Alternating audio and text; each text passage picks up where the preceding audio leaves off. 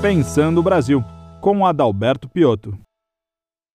Olá, eu sou Adalberto Piotto e seja bem-vindo ao Pensando Brasil aqui pela TV CIE. Meu convidado hoje é o jornalista, escritor e professor Caudêncio Torquato, de enorme experiência de realidade brasileira, cobrindo a realidade brasileira.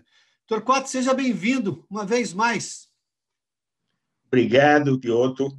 Muito obrigado aos ouvintes, telespectadores da TV CIE.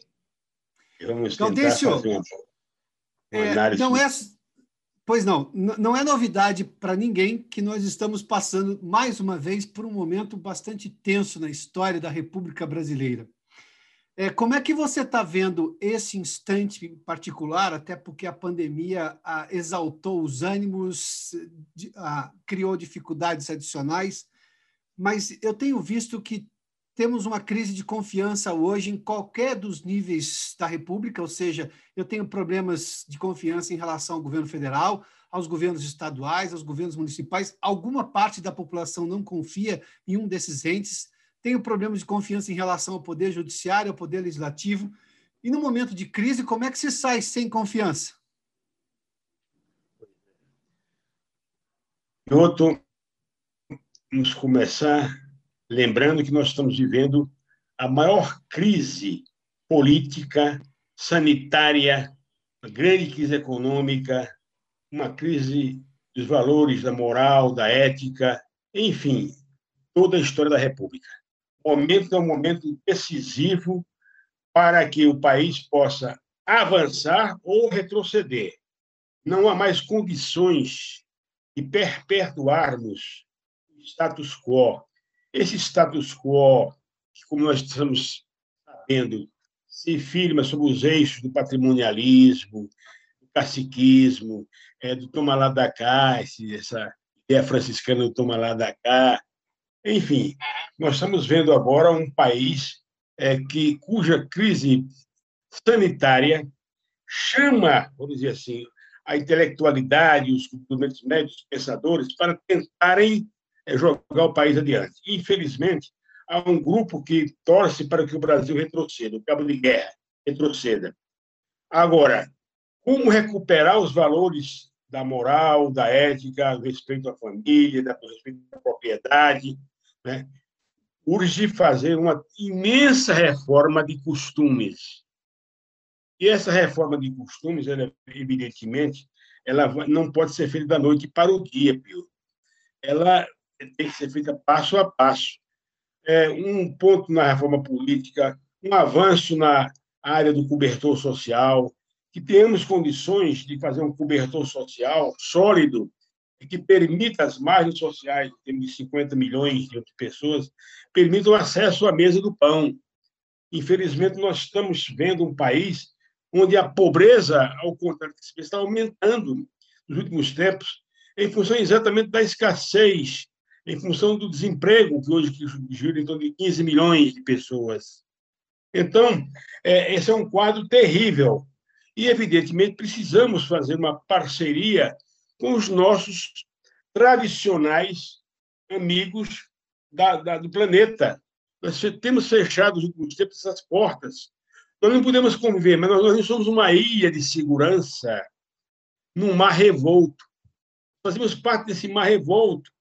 Então, é preciso que nós reatemos é, uma aliança forte com os Estados Unidos. É preciso que a gente mantenha uma aliança forte com a China, com a Rússia, enfim, com a Ásia de um modo geral. E não podemos fechar portas é na área da diplomacia, é na área dos, vamos dizer, do comércio e da indústria. Temos que entender a nova realidade internacional.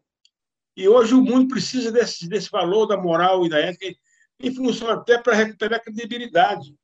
Como você sabe, eu tenho defendido que a sociedade, tem se afastado da política, tem dado as costas para a política. Por quê? Porque não acredita mais no representante político. Então, esse conjunto de fatores é, que eu estou relacionando, é, a crise é, da pandemia, da, da sanitária, a crise política, a crise econômica, a crise social. Esses fatores contribuem para que nós estejamos vivenciando o final de um ciclo. Eu acredito que o pós-pandemia não será como antes. Não será como Gal antes. Gaudêncio, me permita já pegar um trecho da sua resposta aí. É, primeiramente, é, sua análise inicial é brilhante como praxe e você faz menção à necessidade da sociedade se aproximar da política. Mas vamos lá, nós temos hoje, além do momento da pandemia, em que tem um, um aspecto psicológico gigantesco sobre todos nós, e nós podemos dizer que nós já estamos exatamente no segundo ano da pandemia no Brasil. Começou em março do ano passado, se a gente olhar para as medidas de restrição, exatamente na segunda metade do mês de março. Nós estamos na segunda metade do mês de março, agora 2021. Mas as pessoas hoje podem até voltar-se à política, ao debate público, que eu suponho seja isso que você esteja também mencionando, ou seja, se exporem ao debate público. Só que lá atrás, eu estou falando de 20, 30 anos atrás, as pessoas iam para o debate público, mas elas eram, em algum momento, julgadas por um jornalista que as ouviria, depois repassaria a opinião delas dentro de uma reportagem. Eu tinha editor, eu tinha jornalistas muito sérios, preocupados. Hoje, se eu tenho isso em menor, já, já tenho isso em menor quantidade nas redações, mas eu tenho também as redes sociais que qualquer pessoa que venha com uma ideia diferente do que pensa, digamos, o status quo ou a média do pensamento reinante das redes sociais, é achincalhada de uma maneira violenta. É, como, é que, como é que as pessoas vão, vão à, à vida pública, sendo que elas podem ter a vida privada delas, que não deve nada a ninguém, exposta de uma maneira que, obviamente, é fraticida, a pessoa sai machucada daquilo. Sai machucada, veja bem. É, as fake news constituem é, um fenômeno é, que, infelizmente, é, não vai. É, é, essas fake, fake news não vão ser derrubadas, apagadas, não vão ser extintas da noite para o dia. Sim. E, evidentemente, faz parte da fisiologia do ser humano, faz parte dessa vontade de achincalhar, de criticar, de debater, de mentir. A mentira como comando lugar da verdade. Principalmente quando é, essa mentira ocorre em momentos de polarização. O Brasil vive um momento intenso de polarização. Infelizmente, é, infelizmente, Piotr, nós temos vivenciado nos últimos 34, quatro, nas últimas quatro décadas, né, um momento de nós e eles, eles e agora eles e nós. Então, é, essa barreira, essa divisão da sociedade em duas alas, ela sugere, ela, ela digamos, anima é, os participantes desses dois grupos. Esses dois grupos se sentem agora como porta-vozes Veja bem, você falou que o jornalista antigamente apurava junto a uma fonte. Hoje há milhares de fontes, há milhões de fontes. Como essas fontes? Sim. Pelas redes sociais. As pessoas deixam, vamos dizer, é, de ser receptores de comunicação e elas mesmas passam a ser emissoras de comunicação, emissoras de, mensagem, de mensagens. Evidentemente, com agora querendo tirar o atraso, jogando o seu ódio, a sua indignação, a sua vingança. Então, nós estamos vendo, e realmente, Hoje, é, a, a, a má reputação de muitos ocorre em função dessas mentiras que ocorrem. E é difícil apagar a má reputação. Você tem que construir, você constrói uma imagem ao longo de décadas e, da noite para o dia, a sua imagem é jogada na lama. Então, é difícil. Mas isso só pode ser resolvido com educação política. Eu só acredito é, digamos que a moral seja recuperada, a ética seja recuperada, seja resgatada, em um ambiente de harmonia, um ambiente de convivialidade, em um ambiente onde os opostos possam se dialogar é, de maneira democrática. Infelizmente, a democracia ela é considerada um sistema é, para uns é, é, é, é deve ser assim, para outros deve ser assado. Ora, a democracia permite propicia o diálogo, a, a, o jogo de ideias, os contrapontos e contrapontos. E, mas no Brasil, esses pontos e contrapontos estão sendo levados para a arena do conflito, para né? no momento não é o, o momento é de desarmamento de espíritos também aqui para nós desarmamento de armas mesmo, né? armar a população. Eh, eh, eh, Gaudêncio, eu tenho seguramente uma parte gigantesca do país que não confia, não acredita no presidente uh, Bolsonaro.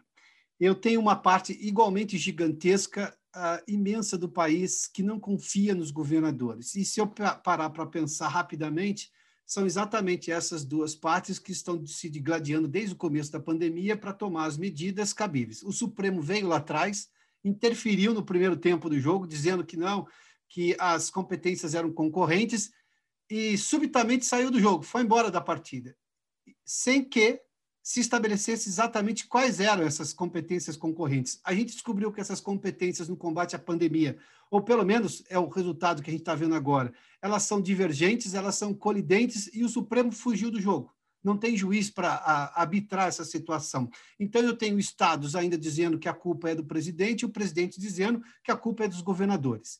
No meio disso tudo, estamos todos nós, eh, Gaudêncio. Curiosamente, estamos o povo brasileiro no meio dessa situação como um todo. É, você falou de desarmar os espíritos. Eu começo com os líderes, porque a gente viu politização da pandemia desde o começo, neste caso brasileiro. Não é novidade para ninguém. E quando a gente politiza uma coisa tão grave quanto essa, e obviamente as pessoas nem sabiam do tamanho da gravidade lá em abril, por exemplo, a gente viu que era muito mais grave. Aliás, os médicos todos não sabem exatamente com que nós estamos lidando, não inteiramente, a gente está descobrindo coisas sobre o vírus do ponto de vista biológico, mas ainda não é o suficiente para controlar toda essa situação. Temos meios para fazer e avançamos muito, ainda bem, mas a gente percebe. Esses dias eu conversei com um especialista e ele me disse assim: é, ele disse claramente, falou, olha, é, inteiramente a gente não sabe como é que funciona esse vírus. Esse é o nosso desafio. A gente já conseguiu meios de contê-lo. As vacinas estão aí, você tem a possibilidade de algumas drogas que conseguem resolver parcialmente o problema ou inteiramente, dependendo do caso, mas a gente não tem o controle total. Como é que eu desarmo, sobretudo, os líderes políticos que incendiaram o país a favor ou contra qualquer que seja a medida? Usando uma, uma arma, que realmente é a arma em que eu acredito, que é o voto. Só o voto na urna poderá desarmar os espíritos armados e poderá, vamos dizer assim, é, estabelecer um clima de convivialidade e diálogo e harmonia. Eu estou muito preocupado realmente porque esta, essas acusações recíprocas sobre competências elas têm usado e abusado do nosso tempo, da nossa paciência. Eu acredito que o Supremo Tribunal Federal, lá atrás, decidiu sobre a junção união das competências, ou seja, a estados, municípios e governo federal, União, têm todos os três entes federativos condições de administrar a pandemia. Cada um vendo as suas situações mais locais, municípios, estaduais, estado, então, e a União Federal coordenando essas ações todas do ponto de vista de um plano nacional imunizante. O que nós estamos vendo é uma briga, é, uma querela entre esses entes federativos, um passando por outra responsabilidade. Ora, a responsabilidade é de todos, de todos. Então, é, em primeiro lugar, o judiciário precisa realmente clarificar essas competências e avisar e interferir quando um poder está entrando no poder de outro. Afinal de contas, é, o Supremo ainda tem essa função de um poder moderador, é que pode moderar esse conflito. E não está agora, soltando o Supremo agora, porque ele decidiu lá atrás e depois simplesmente falou: ó, a decisão está aí. E, e, nós, e se não está resolvida a querela, eles precisam voltar a campo, não precisa. O próprio Supremo e o Piotr está, não tem uma visão de prioridades. Uhum. Era o momento de o Supremo, neste, neste caso, neste pico da, da pandemia, nós estamos chegando aí, diz uma terceira fase, alguns é uma quarta fase, outros não, é uma nova fase de um novo vírus com a variante que é algumas vezes mais letal e mais perigosa do que essa a, a variante anterior. Então, o Supremo precisava realmente vir à cena política, a cena política e a cena institucional e dizer, olha, precisamos fazer isso. Urge o governo apresentar esta planilha, esses cronogramas e hoje o governo vai até forçar o governo a comprar essas vacinas. Ontem nós vimos um ministro aí, né, o ex-ministro da Saúde, né, anunciando que o Brasil já comprou, é, inclusive, as duas vacinas mais recentes, da Pfizer e da Johnson, dando aí um total geral que poderá cobrir as necessidades nacionais. Mas o momento é muito querendo. Por quê? Porque já se começa, neste momento, a fazer campanha para 2022. No Brasil é assim: você termina uma campanha política e começa outra. Como é que nós podemos sobreviver como um país, né? Política, falando sobre política, sobre eleições a todo momento? Não é possível. É preciso que os governos é, tenham noção da responsabilidade, do momento que nós estamos vivenciando, e é preciso que eles venham a público assumir responsabilidades, sem querer passar para o outro a responsabilidade. Gaudêncio, você falou sobre a campanha já começou, termina uma eleição, começa outra, e de prioridades do Supremo, que também não percebeu quais eram as prioridades do país. Há pouco nós tivemos a decisão do ministro Faquinha anulando todo o processo que envolvia o ex-presidente Lula, porque depois de cinco anos julgou que aquele não era o foro adequado, a Justiça Federal de Curitiba. É, no momento em que a gente está discutindo o recrudescimento da pandemia, o agravamento do número de casos e, e de, de mortes também, o Supremo perdeu a noção do tempo e da realidade brasileira? Pois é. Imagine um momento que você colocou muito bem. Um momento como esse, aí você ressuscita, é, uma, ressuscita os protagonistas da cena política eleitoral e, e como fosse um desvio de atenção. Ora, e aí confunde-se muito o eleitor, o consumidor. Por exemplo, o Faquin, ao decidir que quatro processos de Lula seriam anulados em função da falta de competência da Vara Federal de Curitiba, transferindo esses processos para Brasília, ele, bem, ele anula os processos, mas ele não entra no mérito. Aliás, é uma questão que a mídia tem dado pouca importância. Ele não entra no mérito, portanto, portanto o, Lula não, o Lula não está inocentado por esclarecer, o Lula não está inocentado, como ele está dizendo. Os caras vão ser reanalisados em Brasília. E a primeira instância poderá vir a condenar com a segunda instância para idem. Então, falta muito falta comunicação clara, concisa, objetiva nesse momento. E o Supremo Federal, infelizmente, ressuscita essa pauta nesse momento e desviando, vamos dizer, a atenção para a questão eleitoral, quando nós queremos resolver, nesse momento, fundamentalmente a questão sanitária.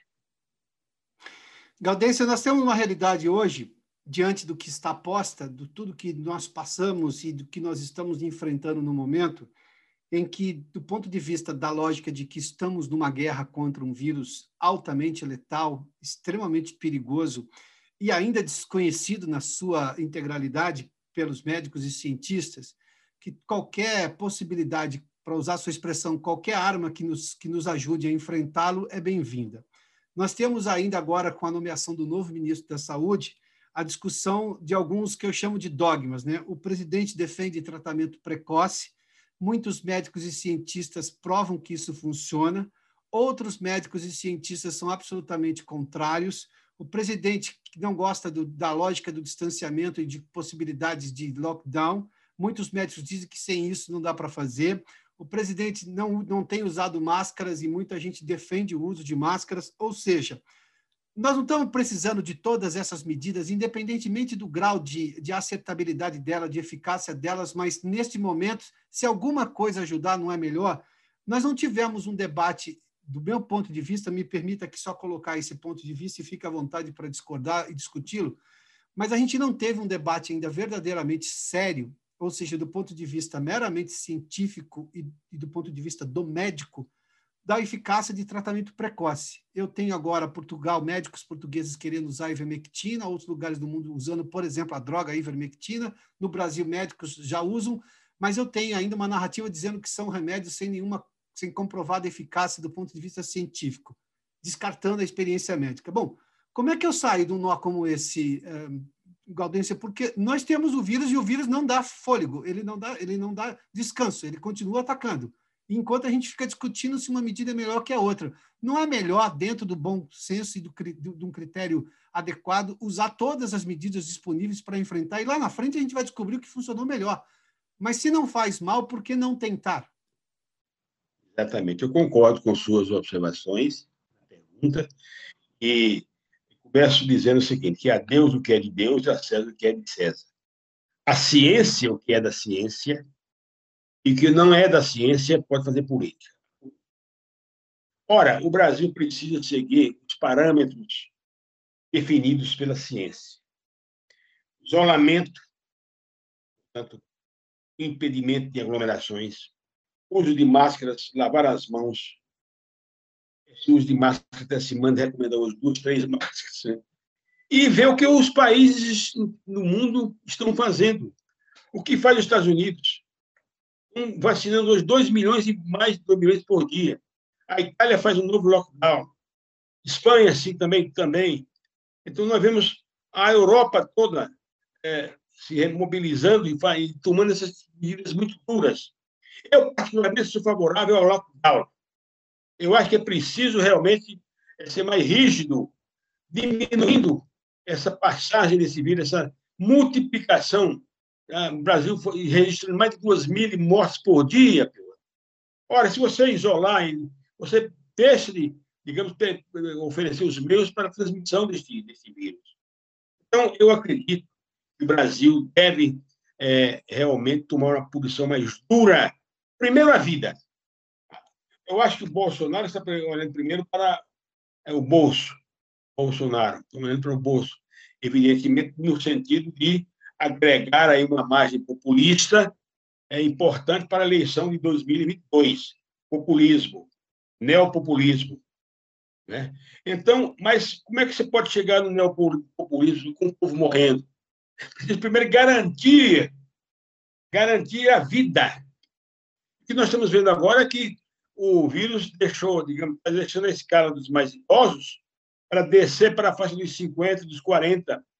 Relatos diários mostrando, por exemplo, que ah, é, o vírus está se alastrando nos grupos mais menos idosos em função exatamente do desleixo, da incúria, da desorganização, das aglomerações, das festas que os jovens estão realizando em todo o país.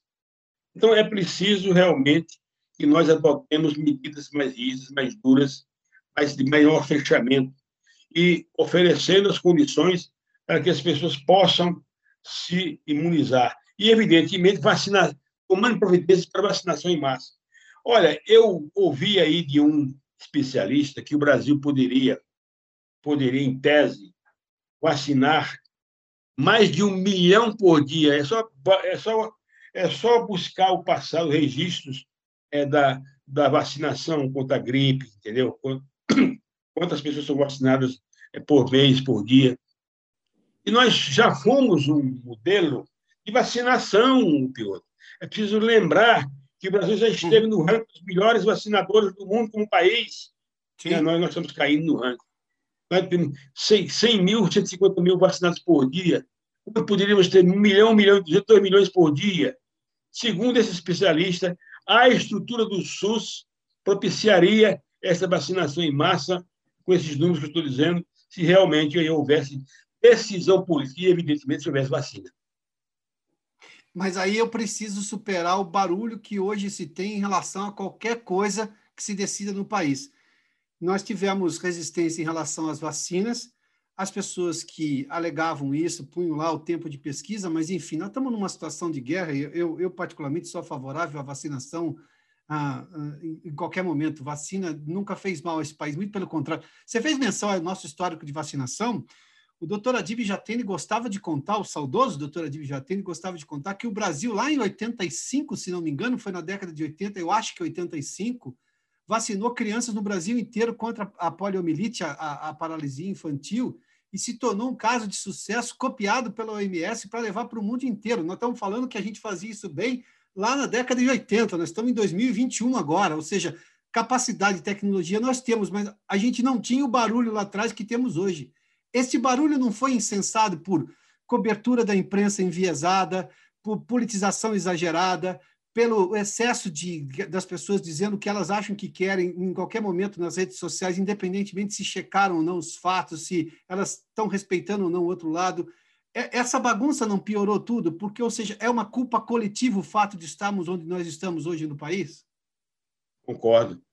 Confunde-se alho com bugalho, uma coisa com outra, faltando racionalidade, faltando bom senso. Ora, os, as receitas estão aí na mesa. Como é que se deve realmente imunizar a população? Tomando a medida A, B, C. Os especialistas têm dito isso. Agora, mas no, como no Brasil a índole política é muito forte, nós cometemos a chamada síndrome do touro. Sabe qual é a síndrome do touro, Piotr? O touro pensa com o coração e remete com a cabeça. Hum. Quando devia ser o contrário, né? devia pensar com a cabeça e com o coração. touro. Então, está todo mundo dando chifrada para todo lado, né? É, é, pensando realmente aí com o coração. E em função, evidentemente, do processo eleitoral que virá mais adiante, 2022, ao invés de se preocupar com o momento.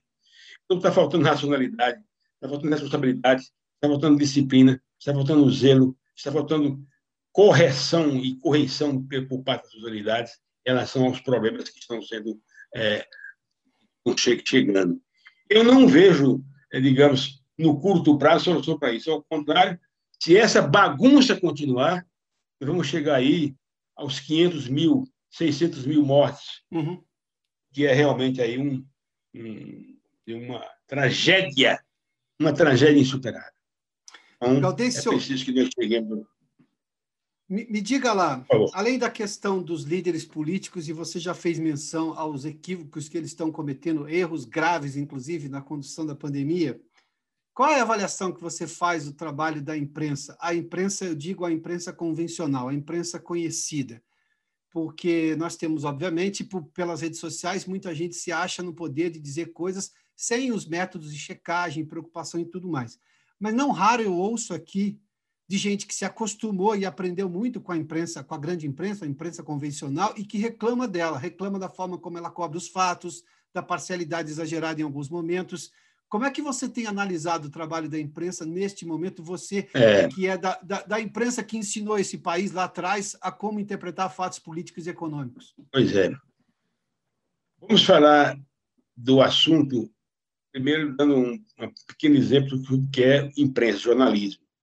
Ah, o jornalismo tem uma função, veja bem, informativa, dar dados do acontecimento, uma função interpretativa, que é de explicar o acontecimento, explicar, detalhar, uma função opinativa, que é de julgar, emitir juízo de valor, e uma função de divertir, uma função diversional, divertimento. São quatro funções do jornalismo. O que está ocorrendo agora?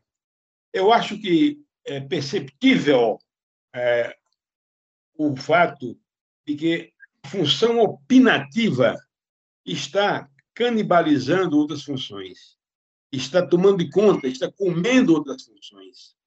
Né? A função opinativa. Ele tem tanta opinião, e, evidentemente, na opinião, você tem uma carga de juiz, tem muito juízo de valor, e às vezes esse juízo de valor não corresponde, vamos dizer, a, a, a, a maltrata a parte informativa. Então, eu, as duas primeiras funções, a informativa e a interpretativa, na minha visão, estão num grau inferior à opinativa. Infelizmente, é muita emoção. O jornalismo deveria ser menos emotivo, menos emocional, menos engajado, para poder ser um jornalismo mais independente, um jornalismo mais imparcial, um jornalismo mais comprometido com a verdade. Procure se a verdade não estiver. Mas eu estou vendo alguns veículos trabalhando como se estivesse fazendo campanha, campanha política. Então, eu acho certo engajar esse engajamento, ele maltrata, vamos dizer assim, a função da informação. Contando, agora, eu acho que o momento exige realmente uma interpretação maior uma explicação didática. Olha, está acontecendo isso, acontecendo essa. Jogar os dois lados da questão, sem, sem tomar partido aberto. Então, essa, esse juízo de valor, esse excesso de opinião que os meios de comunicação começam a é, oferecer, esse excesso de opinião maltra, maltrata, maltrata a parte informativa e isso é um prejuízo para a população brasileira, para o eleitor, para o leitor, para o telespectador, para o ouvinte. Gaudêncio, brigadíssimo pela gentileza da entrevista aqui ao Pensando Brasil, por ter aceitado o nosso convite. Uma vez mais, obrigado, viu? Obrigado você, do Piotr, obrigado ao vice-espectador do Até a próxima. Um abraço, até mais, Gaudêncio. Este programa tem um apoio institucional do CIE.